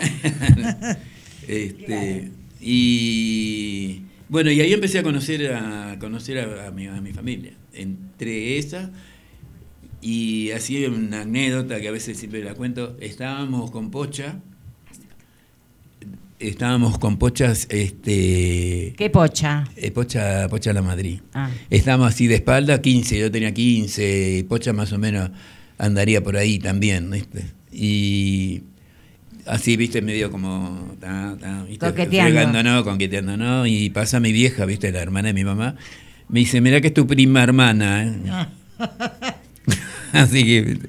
nos cortaron, me los cortó todo el mambo. Le ¿eh? cortaron el mambo. Ah. Y ¿Viste? bueno, y bueno, ¿qué te parece si escuchamos a- Eso. encontramos algo de Rita. Montero? Sí, ese ese tango y candombe que yo Eh, ¿me das conocía mate, favor, no está más, lo han sacado, pero sí eh, subieron a YouTube una, una grabación inédita que era algo que Rita que ya me contó que en, en algún momento había grabado Mm. este, en un estudio, había grabado unos temas y parece que alguien ahora lo subió a YouTube. Así que Ah, ¿lo vamos- subieron a YouTube? Lo subieron a YouTube, así que lo vamos a escucharlo. ¿Está ahí, Lucas?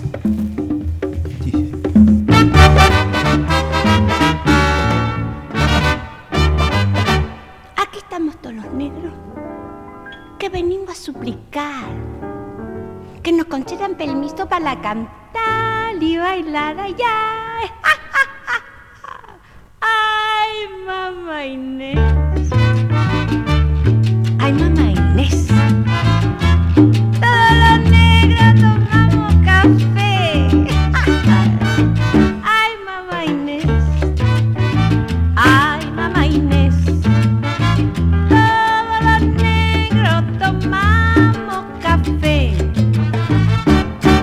Pero Belén, Belén, Belén, ¿a dónde andas tú metida? Por todo Jesús María, yo te he buscado y no te he encontrado. Ay, chicos, pero si yo estaba en casa madrina. Que ayer me mandó a buscar.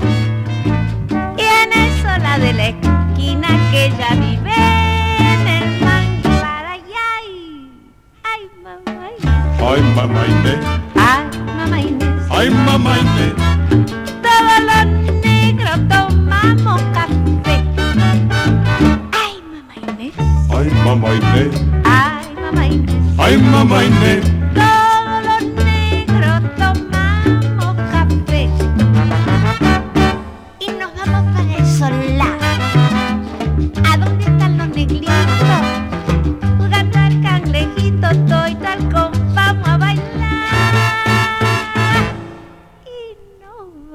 Los negritos.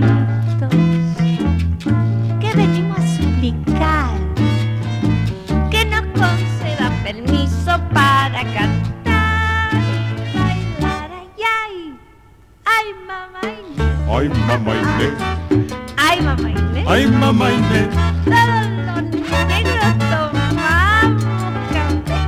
Ay, mamá Inés, todos los negros ay, mamá Inés, café. A tomar un cafecito. Mamá Inés,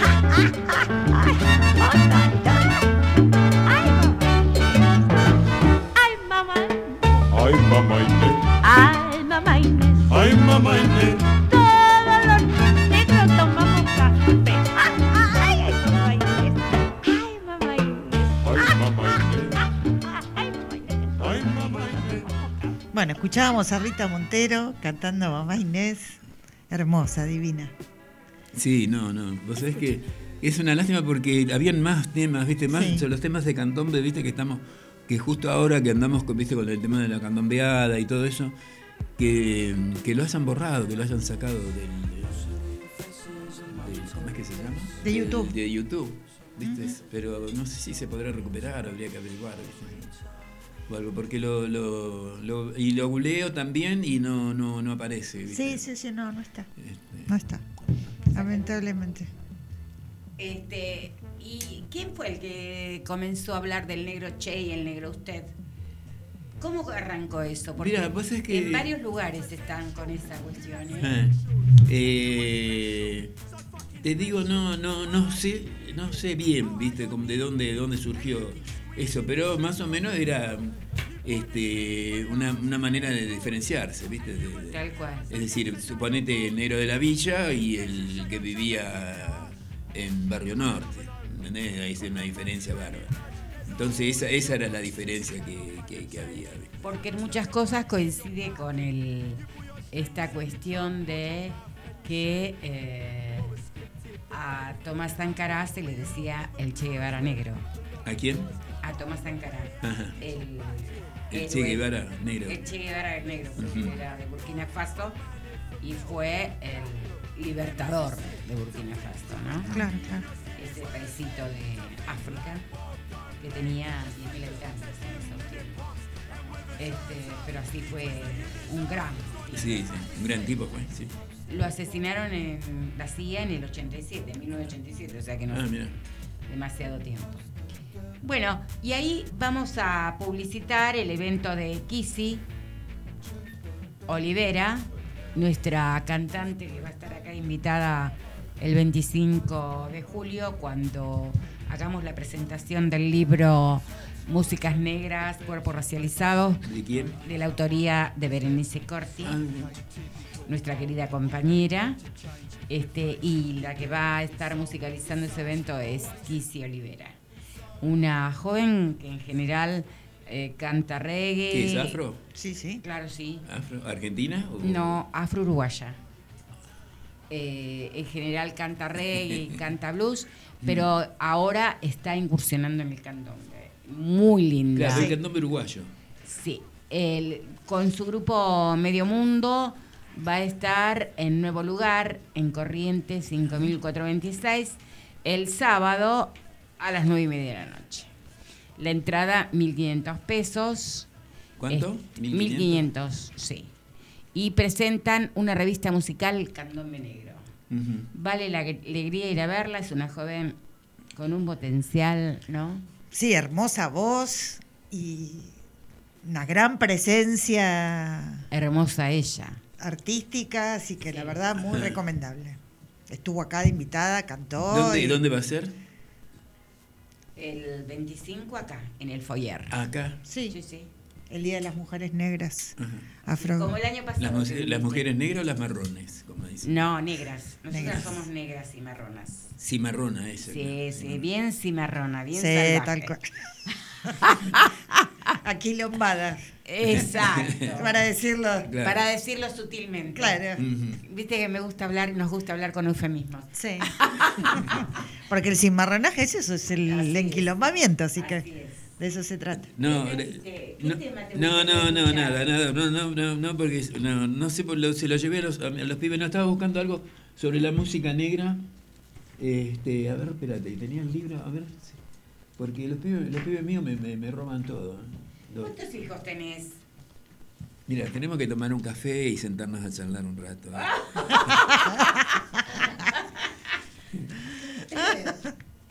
Muy bien. muy Es bien. una invita- invitación un poco non santa. Claro. No, no, a ver, no, no. No, Bueno, no pero tenía algo sobre la música, sobre la música africana. Después Escuchame una tengo cosa. este misterio de la Los que te roban, digo, que viven con vos, ¿cuántos años tienen? Y Gabriel, bueno, Gabriel es profesor de teatro que tiene, mira, me tengo que acordar la edad de, lo- de los chicos, 20 25 creo que tiene Gabriel, porque yo me quedé en 23, pero debe tener 25, a ver, no, enseguida te digo, 27, tiene 27. Manei eh, tiene 30. Manei tiene 30, que es la que trabaja no se puede hablar, ¿no? Sí. no sé, sí, ¿por qué no? Porque no quiere que lo diga. Pero sí, pero sabe todo. Está trabajando en el Banco Mundial. Ah, perfecto. Este, y está estudiando abogacía, ¿viste? Y todo. Este, y bueno, y nada más. Después me Los otros ya son más grandes. Los Las otros otras son más- sí, claro. No son los que te roban. Este, no, no, no, no, porque esto- los últimos son los que. Sí. Bueno, y con el tema, con el tema religioso también era una, era una lucha, porque eh, la mamá era evangelista, así que te calcula ¿La mamá de quién? de los de los chicos, ¿viste? que Ah. estábamos juntados. Y yo bandista, así que la, la, la- una pelea que yo le digo, bueno, anda vos si querés, le digo, pero dejalo que los chicos. Y los nenes que hacían, me agarraban todos los libros que yo tenía de religión Sí. y se los leían todos, ¿viste? Nada, nada. Y están los dos. Hasta el día de hoy, eh, ¿sos un banda? Sí. Del Ah, pai mío falleció, viste, si, bueno, dejé, igual tengo, tengo, leo, viste, cada tanto, voy a lo de Pedro, viste, así, este, Ajá. ¿Sos pai? no, no, No, no. adepto. Claro. Hijo Soy, santo. soy militante. Claro. No, porque no lo sé. Claro, claro. No, no, no, no soy. Tengo algo, dice, tengo algo, viste, sé que tengo algo, viste, pero no, no, ¿Qué es tener algo? no, nada, Ah, bueno. Son temas esto, ¿no? Una espiritualidad, Claro, digamos. sí, sí. Este, ¿no? Y este, bueno, y, pero pasa que casi toda mi familia, por ejemplo, en el caso de, bueno, de Manei y todo, eh, Rita, también mi prima, que es una, mi prima hermana, eh, Sierra, viste, de apellido, también una cosa que yo siempre, y yo decía, hoy tengo que ir a lo de Rita, tengo que ir a lo de Rita. Y me dice, ¿vos sabés que yo sabía que ibas a venir hoy? Digo, sí, porque yo te estaba mandando mensaje, porque era así, cada vez que ella vivía en San Miguel, ¿viste? Si yo, en- nosotros ahí en Marcos Paz, ¿viste? Tenemos un viaje a veces. Y, y bueno, y yo, uy, me acordaba, cuando me acordaba empezaba, uy, tengo que ir a lo de Rita, tengo que ir a lo de Rita. Y bueno, hasta que, que arrancaba. Y ella ya sabía, él, eh, me, me estaba esperando, porque me decía, Es la relación empática, ¿no? estaba, no sé cómo se llama eso. llaman la telepatía. Claro. ¿Eh? Sí, sí, hay una conexión. Bueno, y sí. ella, es sana- ella ella está con la sanación de, este, ¿cómo es que se llama? Eh, del yoga, ¿viste? Ese de- Ajá. del yoga. Hace, hace años ya, ¿viste? Que está con, con eso, la espiritualidad. Pero toda tu familia es practicante religiosa de matriz afro. Y mira, de los que conozco es casi, casi la mayoría. ¿eh? ¿Ah, sí? Casi la mayoría. A mí no sé cómo me agarró tampoco eso. Este... Ah, ah, mi, mi primo Horacio me, me, me involucró, viste, con el tema religioso. Este, y bueno, y después sí, me, me fui, me fui, me, metí- me fui metiendo, me fui metiendo. Me gusta y no me gusta las cosas que hacen algunos porque es como que están bastardeando, viste, la religión, viste. Y que eso hablaba con Pedro, le digo que había que de alguna manera de obligar a que estén todos registrados, ¿viste? Eh, entonces se sabe quién es el que hace el que hace el lío. Porque hay lugares que no, no, no voy a, no, no voy a decir ahora. Mucho chanta. Tal cual. Eh, Bueno, por eso también pasa lo que pasa muchas veces, ¿no? En tema religioso Claro. hay mucho chanta suelta. Escúchame, eh, nosotras estamos siempre eh, con cada invitada, invitado, invitade que Sí. viene, elige un tema. ¿Qué tema te gustaría escuchar acá con nosotras? ¿Qué tema me gustaría escuchar? Sí, ¿qué música? sí. Agua para los santos. ¿Cómo no? Vamos a buscar. Vamos. Por algún. Este, Escuchalo y después me vas a... No, pero por algún grupo en especial, algún artista en No, especial. vas a- lo vas a encontrar y es un grupo que está... Pone agua para los santos, sí. A ver. Y bailamos, por supuesto. No, Agua después, después si querés poneme una rumbita y la, te bailamos una rumba. ¿viste? Pero escuchalo, escuchá este tema. Dice es- Palo de Sander Bueno, Román, ¿es, es ese? A ver, me- mostrame la, la figura. Esto, ¿Es negro? ¿Son negros? Ah, sí. No, Sí. yo veo que deben. ¿Es esta? ¿Se puede estirar esto? No, creo que no. ¿Pero es agua para los santos? Sí. Sí. Sí. ¿Es esta? sí. Agua para los santos. Mm. Dale gas, como diría el negro. Dale gas. Vamos con agua para los santos.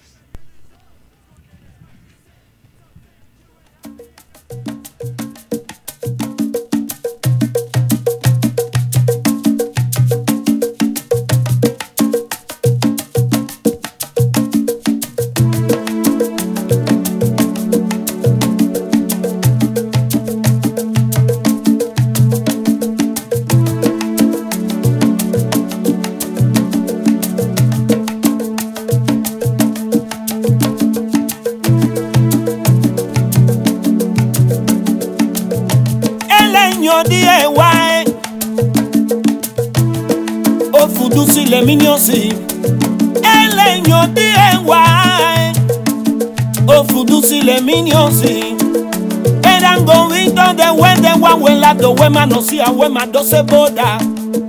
Iye Ifudusi le ma do se boda Wawela do Wema no si.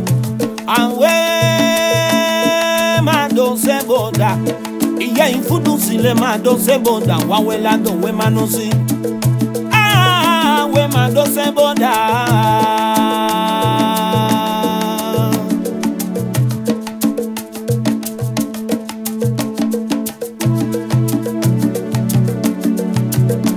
Unumisa gusoni eso ni sawani so die. Unumisa gusoni eso ni sawani so die. Teníamos ingenioso y manioso.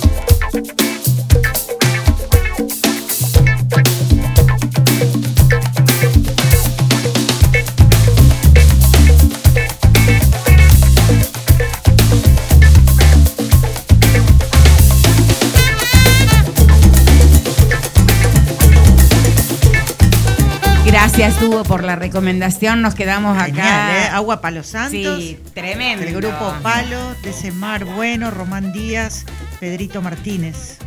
No, no, quedamos acá maravillados. Sí, bailar Babalú ayer. Ahí Tremendo. vamos con Babalú ayer. Decías que tenías una poesía para leer, ¿no? No, esta no, no, no, la estoy, la estoy, la tengo que terminar porque la quiero hacer para, para una, una rumba, ¿viste? Una- Ah, así.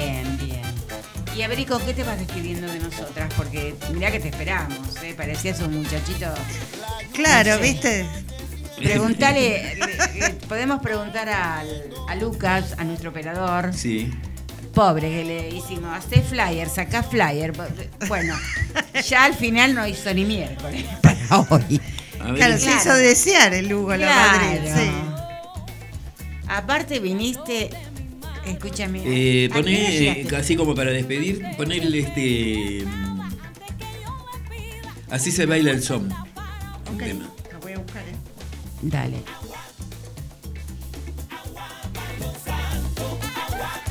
Bueno, como, como corresponde con un bailarín, nos vamos a ir bailando.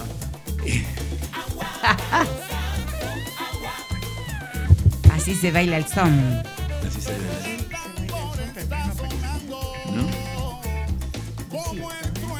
Que lo tengo acá. Lo buscaste en Spotify o cosa. Y Lucas capaz que lo encuentra fácil. ¿Lo googleaste o lo.? No, lo estaba buscando en Spotify.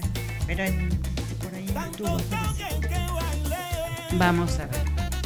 Bueno, Hugo, contanos, Sí. ¿qué hiciste el, fin el otro jueves que llegaste? Porque pobre, lo estoy acusando, pero él llegó acá.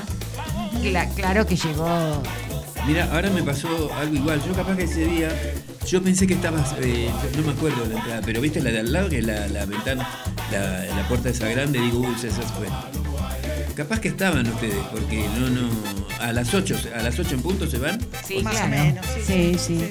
Pero no- nos tenías que haber visto si estabas en la calle, porque eh, no tan a las ocho en punto, porque íbamos ella, Maga y yo. Claro. Semejante Y digo, me voy a fijar a ver si están en la, digo, habrán ido a comer algo. No vamos a pasar. Digo, digo, habrán ido a comer algo, pensé, viste, y, si- y pasé por la, por la pizzería esta que vos decías dos cuadras, viste, para acá. Bueno, y estuve ahí en el Ateneo, que saqué foto y todo para que vean de que, Que había, que había, que había estado, llegado. Sí, sí. Filmaste. Claro, firmé, sí. No aparece, Mal, ¿no? Hugo. No parece el tema, Hugo. En YouTube. Eh,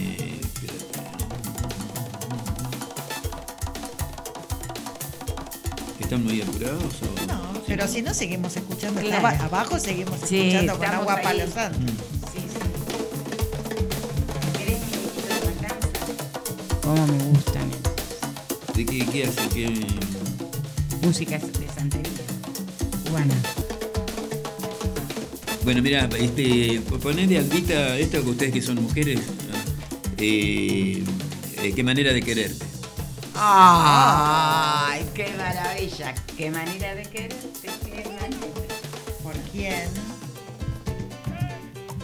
¿Por quién? Eh, mal- eh, ¿Por el grupo Cimarrón de Cuba? no, no, no, este, Albita.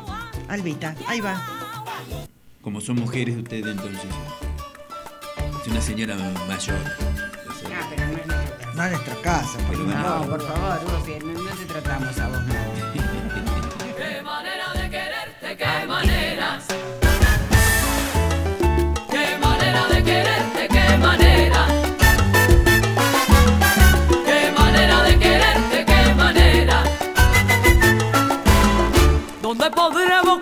Evocarte si no en tu risa? Tu risa de jardín y primavera. ¿Dónde podré evocarte si no en tu risa?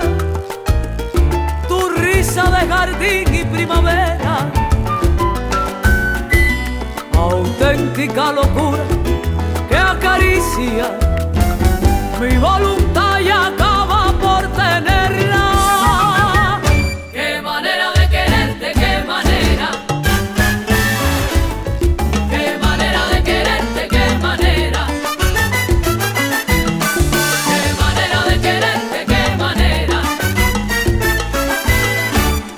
podré soñarte si no en tus ojos? Tus ojos de El jueves próximo que vamos a estar entrevistando a Daniel Jerez, el director de Samba de Mandinga, Samba de Mandinga. que está disponible en YouTube de Canal Encuentro, muy recomendable. Hugo, muchísimas gracias. Muchísimas gracias realmente eh, que hayas venido de tan lejos. Viene de Marcos Paz. Tres horas casi de, de, Dios. de. Eso es militancia, eso, es militancia, activismo y sí, cariño. tal cual. Sí, sí, sí. No, Ahora, no. a partir Que de nos ahora, quedamos con la gana de saber más cosas con todas esas. todo lo que. La próxima, anotalo. Habrían- Sí, porque viste que fue una, una charla así, yo pensé que me iban a hacer preguntas, bueno, lo que más o menos me preguntaban. de- pero este. Sí, por ahí podemos armar algo así. Este, Te mandamos las preguntas y las escribís. Y, este, y venís y la Un lees. poco más, este. más amplia, ¿viste? Sí, tengo, tengo un montón de. Mira, tengo. A veces que quiero ordenar, quiero ordenar todo.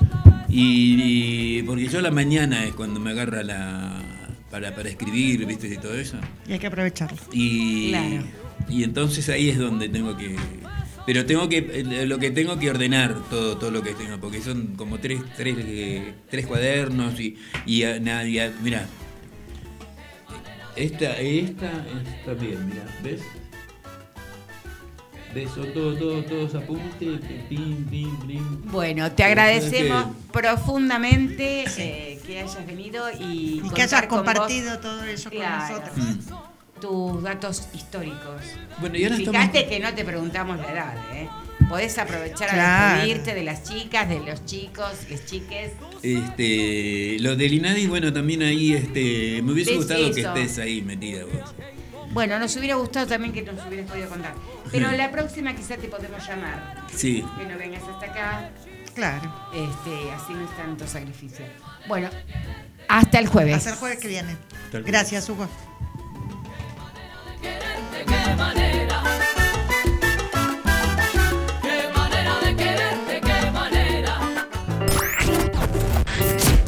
Negras y marronas. Voces antirracistas.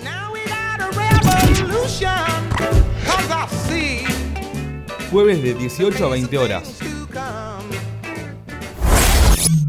Quédate en Cultura Lomas Radio y entérate de las novedades de nuestros centros culturales. Llévanos a donde quieras. Bájate nuestra app gratis